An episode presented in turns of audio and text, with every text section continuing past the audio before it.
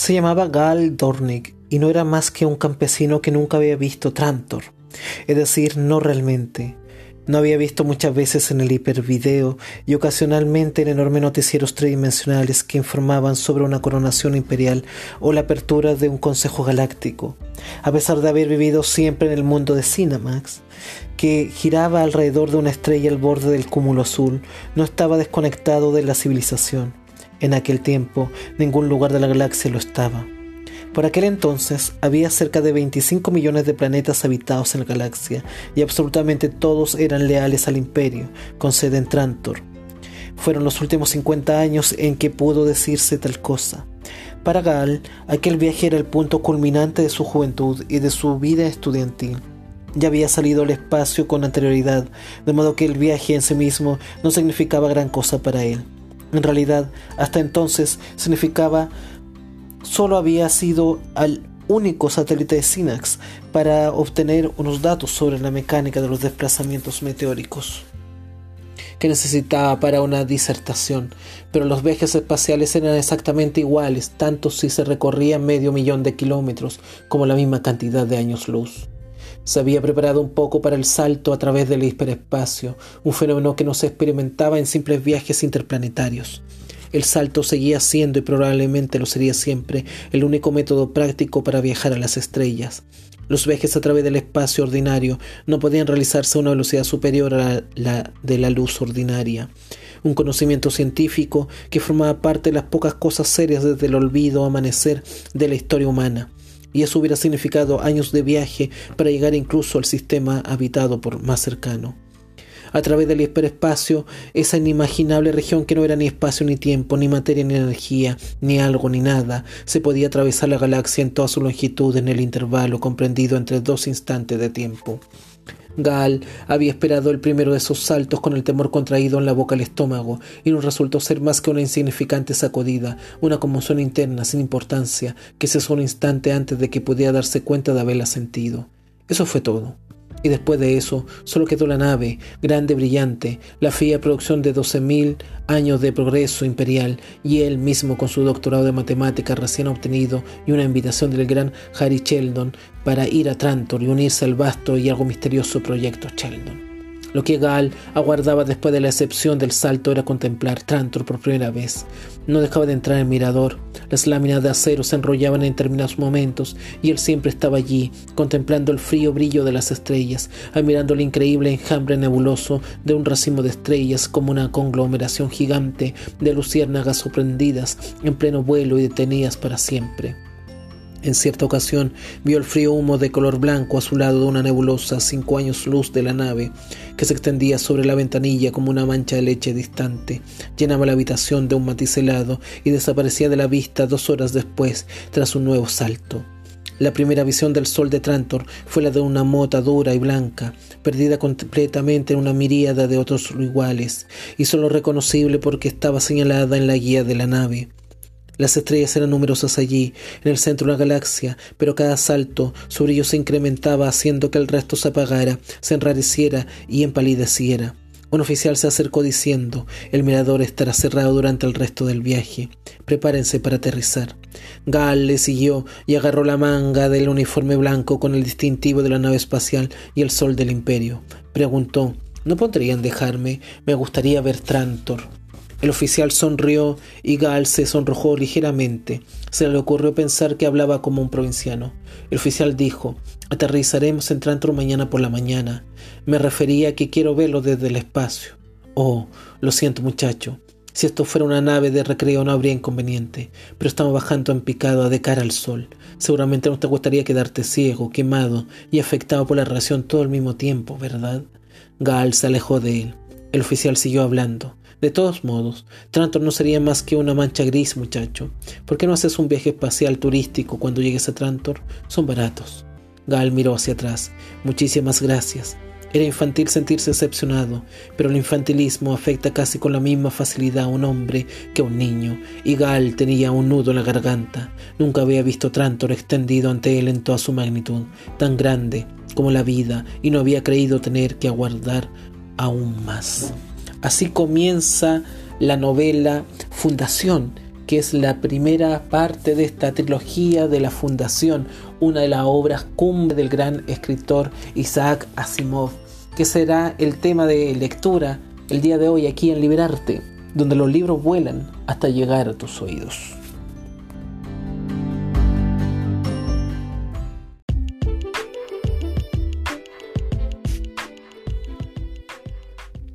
Isaac Asimov fue un escritor estadounidense de origen ruso que nació en la ciudad de Petrovich en 1920 y falleció en el año 1992.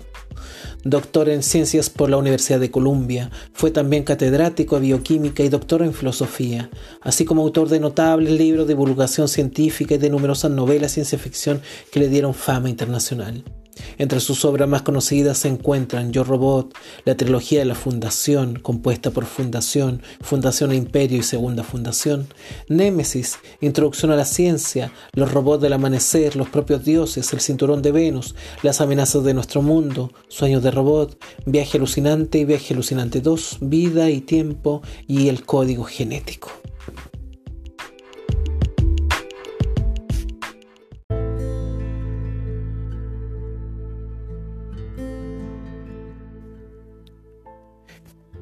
Fundación es la novela que da origen a la trilogía original, conocida como la trilogía de la Fundación, una de las sagas más hermosas y más potentes de la ciencia ficción, con el autor Isaac Asimov mostrándonos todos sus datos más importantes a la hora de ambientar esto. En un futuro muy, pero muy lejano, decenas de miles de años en el futuro, pero que tiene situaciones muy humanas. A pesar de estar deambulando por distintas fases del universo, lo que vemos en la novela es la exploración del ser humano, la caída, la decadencia, el auge, el resurgimiento, las traiciones, las codicias, los nuevos planteamientos, las malas decisiones, las buenas decisiones, la destrucción. Todo deambula en base a Fundación, esta novela inicial que comienza el largo periplo por Fundación y toda la trilogía. Que después vemos que continúa con Segunda Fundación y después con Fundación e Imperio. Vemos entonces que eh, lo que propone Isaac Asimov en esta primera historia es mostrarnos un universo en donde el ser humano ya ha colonizado buena parte de este universo tanto es el punto que parece que ya no se acuerda la Tierra. La Tierra como tal parece ya no existir. Ahora existen diversas colonias, diversos lugares que se llaman Imperio Galáctico bajo este dominio. Y aquí uno se asocia bajo los imperios que han existido a lo largo de la historia. Asimov es uno de los grandes maestros de la ciencia ficción y como tal demuestra también un conocimiento muy amplio de lo que es nuestra realidad y cómo se ha formado nuestras civilizaciones grandes imperios, desde el imperio otomano, el imperio romano, los imperios acá amerindios, el imperio azteca, el imperio maya, que colonizaron grandes extensiones, lo que intentaba hacer Alejandro Magno durante su vida, también lo intentaron hacer acá este imperio galáctico, grandes expansiones y en la mejor época, en el apogeo, aparece un personaje que es muy fundamental para entender la historia, que se llamaba Harry Sheldon. Harry Sheldon es un psicohistoriador y aquí nos vamos a detener un instante. ¿Qué es la psicohistoria? Es una ciencia que no existe en la actualidad, una ciencia que trata de ver a través de los sucesos históricos, la psicología de los sucesos históricos, pues entiende y comprende que a través de eso se puede replicar lo que podría acontecer en el pasado, en el pasado se podía replicar en el futuro a través de las probabilidades. En esta parte es muy fundamental entender esto, porque lo que propone Harry Sheldon es, era un matemático, parte desde la matemática para establecer que la ciencia de la psicohistoria es esta ciencia psicológica donde uno analiza grandes conjuntos de datos. ¿Para qué? ¿Con qué finalidad? Para establecer ciertos objetivos. ¿Y qué es lo que predice Harry Sheldon? Que el imperio galáctico que está viviendo en su gran apogeo, en su gran auge, va a estar en decadencia. No cuando él viva todavía en 10, 20 o 30 años más. Él va a estar muerto y muchos años ya va a estar muerto. Sin embargo, va a estar en decadencia. Y cuando está en decadencia, la única forma en que pueda resurgir y que no haya tantos años, milenios, siglos, décadas, como quiera usted designarlo, querido amigo, querida amiga, es a través de crear nuevas colonias, nuevas fundaciones en lugares muy extremos. Ahora, es bien sabido que Sheldon no podía decir esto a quienes estaban gobernando en el actual imperio galáctico. Es como dijera, ¿sabes qué? Es necesario formar un nuevo Chile en los extremos del país, allá en Arica, en Parinacota y otro en la región de Magallanes, porque el Chile central o todo el Chile va a estar en decadencia, se va a arruinar, no va a existir y tiene que surgir nuevamente desde los extremos, volver a nacer el imperio, nacer el país. Algo ilógico iríamos actual, independiente de la situación política que está viviendo nuestro país, es tratar de decir que estamos en la decadencia o en el caos absoluto. Lo mismo es lo que pasaba entonces por los gobernantes. No le iban a creer a Sheldon. Por tanto, Sheldon tratan de inventar de que se va a esos lugares extremos como psicohistoriador para hacer biblioteca, para investigar, para crear, para formar nueva ciencia alejado del imperio, pero para el imperio, contar la historia del imperio. Pero detrás de ese maquillaje, detrás de ese caballo de Troya, lo que estaba era la creación de una nueva fundación, un nuevo inicio, partir de cero. La historia parte así entonces, mostrándonos esto, mostrándonos cómo aparece el concepto de la psicohistoria y cómo es tan importante para las sociedades y nosotros lo podemos llevar también a nuestra realidad. Es súper importante entender eso. Las historias, estos procesos son fundamentales. Ya durante mucho tiempo existe la tendencia del historicismo, es decir, que trata de predecir a través de los sucesos del pasado, marcar el presente, es decir, nuestro presente es consecuencia de lo que pasó en el pasado algunos filósofos como Karl Popper, este filósofo austriaco, se alejan de ese concepto y buscan un racionalismo, crítico que establece de que no es el historicismo, es decir, no dependemos del pasado, sino que dependemos de la construcción de nuestro presente, en donde las libertades están en juego debido a la tolerancia de una sociedad abierta de una sociedad cerrada. Para permanecer en una sociedad abierta es necesario que haya tolerancia y que haya libertad, pero por sobre todo hay que ser intolerantes con los intolerantes. Esa es la famosa paradoja de la tolerancia, que lo que plantea Karl Popper, que la única forma de poder mantener una sociedad democrática, una sociedad tolerante, es a través de la intolerancia hacia los intolerantes. Pues bien, ese proceso de lo que plantea Popper se opone al historicismo, que viene a ser como una especie de descubrimiento desde el pasado para proyectarlo en el presente. En cambio, acá en la novela Fundación de Isaac Asimov, los psicohistoriadores lo que buscan a través de la matemática, viendo las proyecciones de las posibilidades de lo que va a ocurrir. Y aquí nos volvemos a detener en otra incertidumbre. Nosotros siempre vemos el mundo matemática como un mundo muy abstracto, no se ven cosas concretas salvo lo numérico. Lo estadístico parece que ser muy concreto, pues bien desde lo estadístico tratar de proyectar cómo van a ser los países, cómo van a ser las situaciones de acuerdo a ciertos números, cifras, el precio, el alza o la baja del dólar, del cobre, del petróleo, hacen de las naciones muchas veces vulnerables. Las pensiones de nuestras personas, de nosotros, de nuestros padres, nuestros abuelos, están en entredicho debido a que todas esas acciones, todo ese dinero sube y baja dependiendo de estos números y de estas cifras económicas.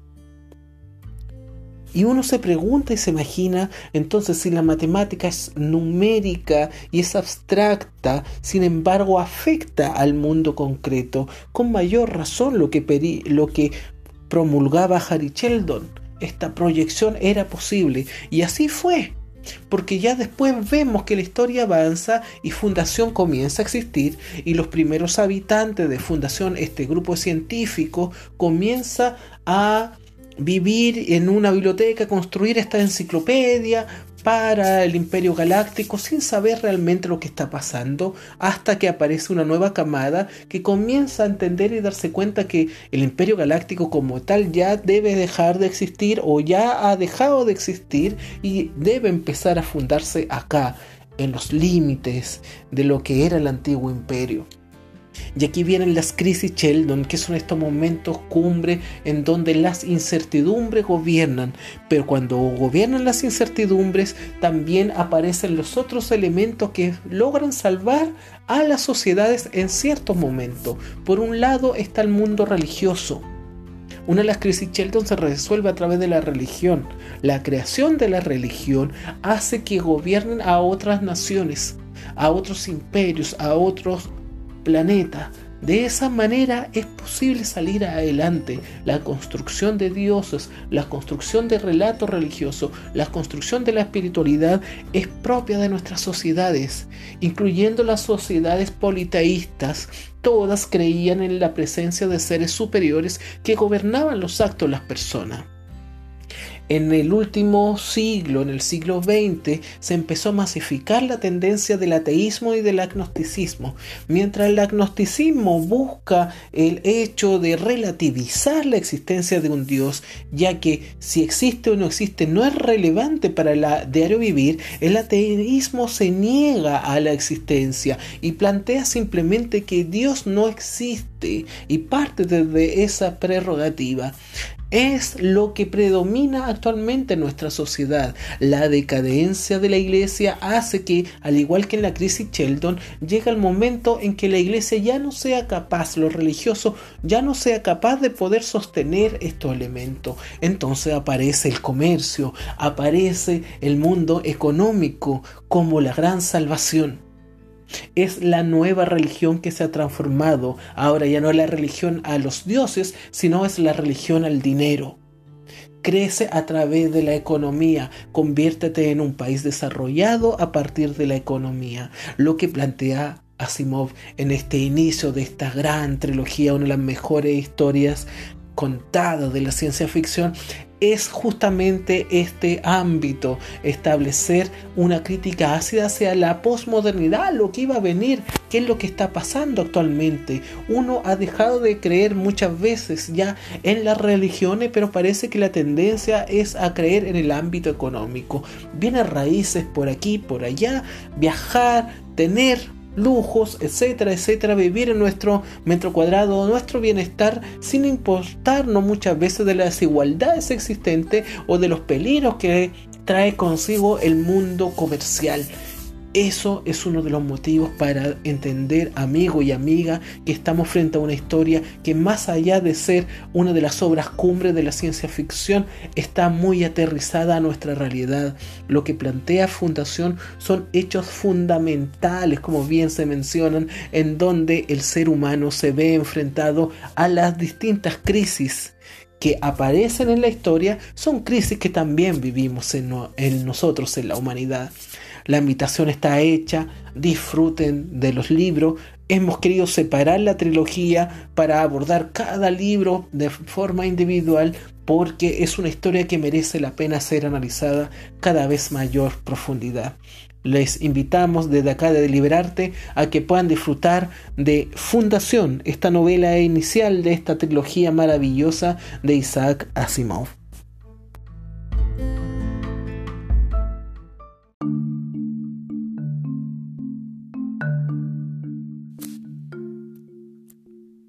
Supongamos que sea usted un traidor.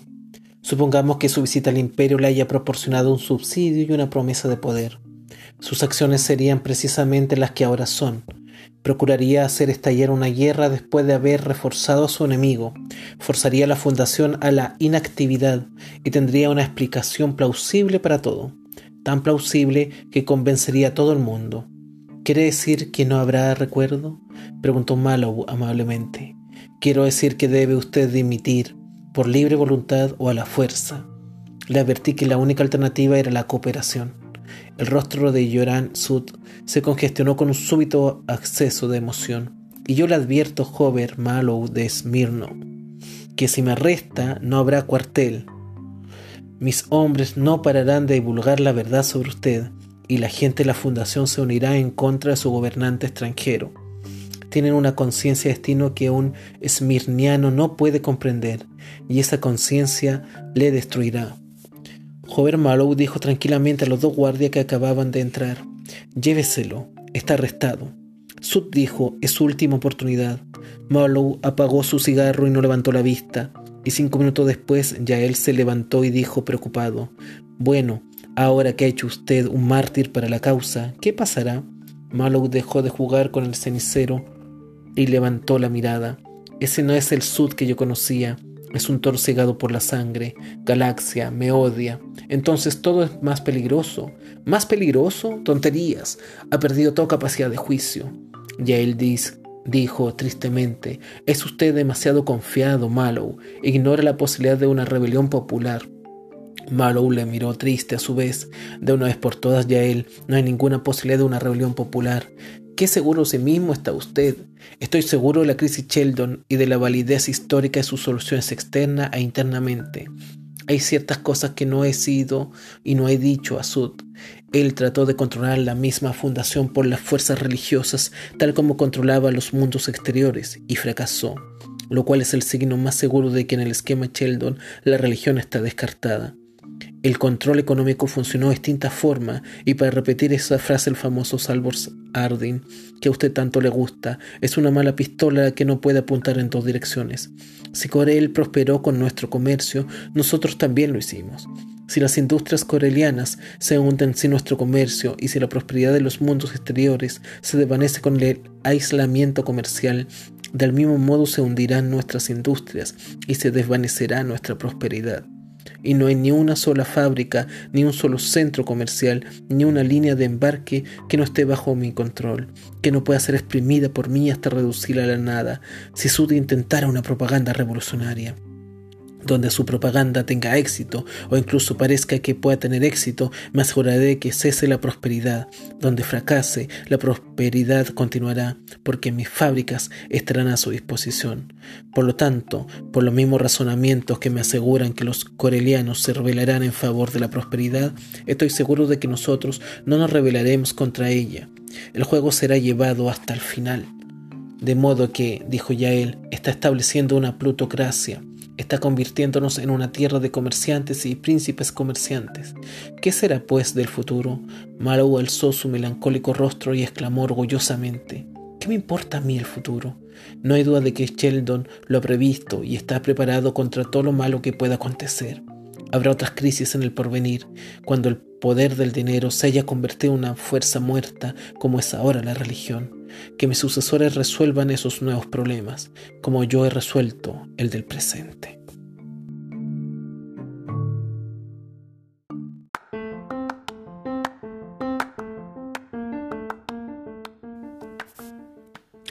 Hablar de Isaac Asimov es hablar de uno de los padres de la ciencia ficción. Y dentro de ese ámbito tan profundo que tiene con una gran cantidad de obras científicas y de obra, obra literaria, la trilogía de la Fundación sin lugar a duda tiene un lugar muy especial dentro de la literatura universal. En este sentido, hemos querido abordar el primer texto llamado Fundación, en donde vemos que las distintas crisis Sheldon han marcado el inicio de este periplo, de esta primera fundación que intenta sobrevivir a lo que fue hace un gran tiempo atrás el imperio. Vemos entonces cómo las civilizaciones comienzan a evolucionar y es el contraste de la humanidad. Y es la invitación, querido amigo, que cuando leas esta historia que es fundamental dentro del canon de la ciencia ficción, entiendas que está basada en el ámbito de nuestra humanidad. Lo que pasa en la trilogía de la Fundación es la historia de la humanidad. Las crisis de Sheldon son las crisis que vivimos nosotros en distintos ámbitos. Guerras, las enfermedades, las economías, las religiones son parte de este ir y venir de una evolución de la sociedad que va desarrollando y que se va creciendo cada vez más. Y con esto concluimos un nuevo capítulo de Liberarte, aquí donde los libros vuelan hasta llegar a tus